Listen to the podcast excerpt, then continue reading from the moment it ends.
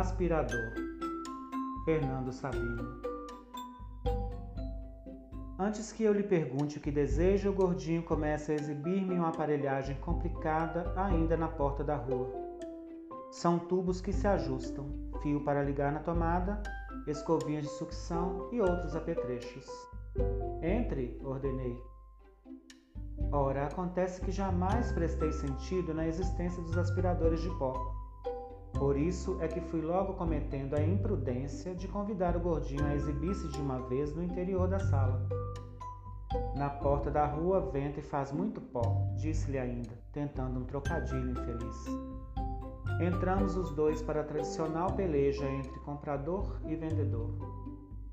Vi o gordinho desdobrar-se, suando, estica o fio, não dá até a tomada, arrasta a cadeira um pouco para lá. Não é isso mesmo? Assim, com licença, quer limpar esse tapete? É um tapete que arrasto comigo há anos, por todos os lugares em que venho morando. Já abafou meus passos em dias de inquietação, já recebeu alguns pulos meus de alegria e manchas de café, de tempo, de poeira dos sapatos. Pois olhe só, em dois tempos o gordinho pôs a engenhoca a funcionar. Esfrega daqui e dali, praticamente mudou a cor do meu tapete. Agora que o senhor vai ver, anunciou feliz, revelando minha existência dentro do aparelho de uma sacola onde o pó se acumulava. Exibiu-me seu conteúdo com um sorriso de puro êxtase, o tarado. Aquilo me decepcionou, pois se tinha de despejar o pó no lixo, por que não recolhê-lo de uma vez com a vassoura?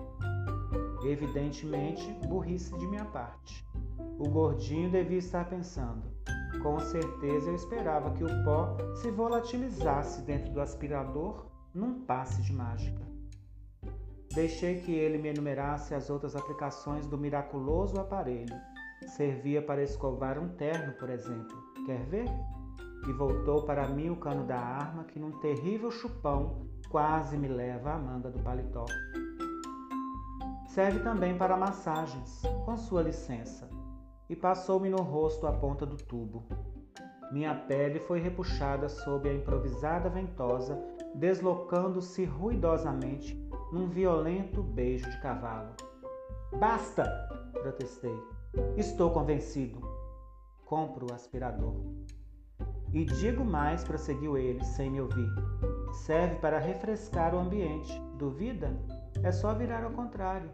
Não duvido, não, já está comprado. Funciona como um perfeito ventilador. Fui buscar o dinheiro, paguei e despedi sumariamente o gordinho que, perplexo, continuava ainda a recitar sua lição. Aspira o pó dos lugares mais inacessíveis, aspira atrás das estantes, aspira cinzeiros, aspira. Obrigado, obrigado, e fechei a porta atrás dele. Passei o resto da tarde me distraindo com a nova aquisição. De todas as maneiras, aspirei cinzeiros, estofados, cortinas, ternos, aspirei atrás das estantes, fiz desaparecer até o último grão o pó existente na casa. Então tentei retirar das entranhas do aspirador a tal sacola, como o gordinho me havia ensinado. Para meu júbilo, estava bojuda como um balão. Só não me lembrei foi de desligar o aparelho que, como ele havia me ensinado também, virado ao contrário, funcionava como um perfeito ventilador.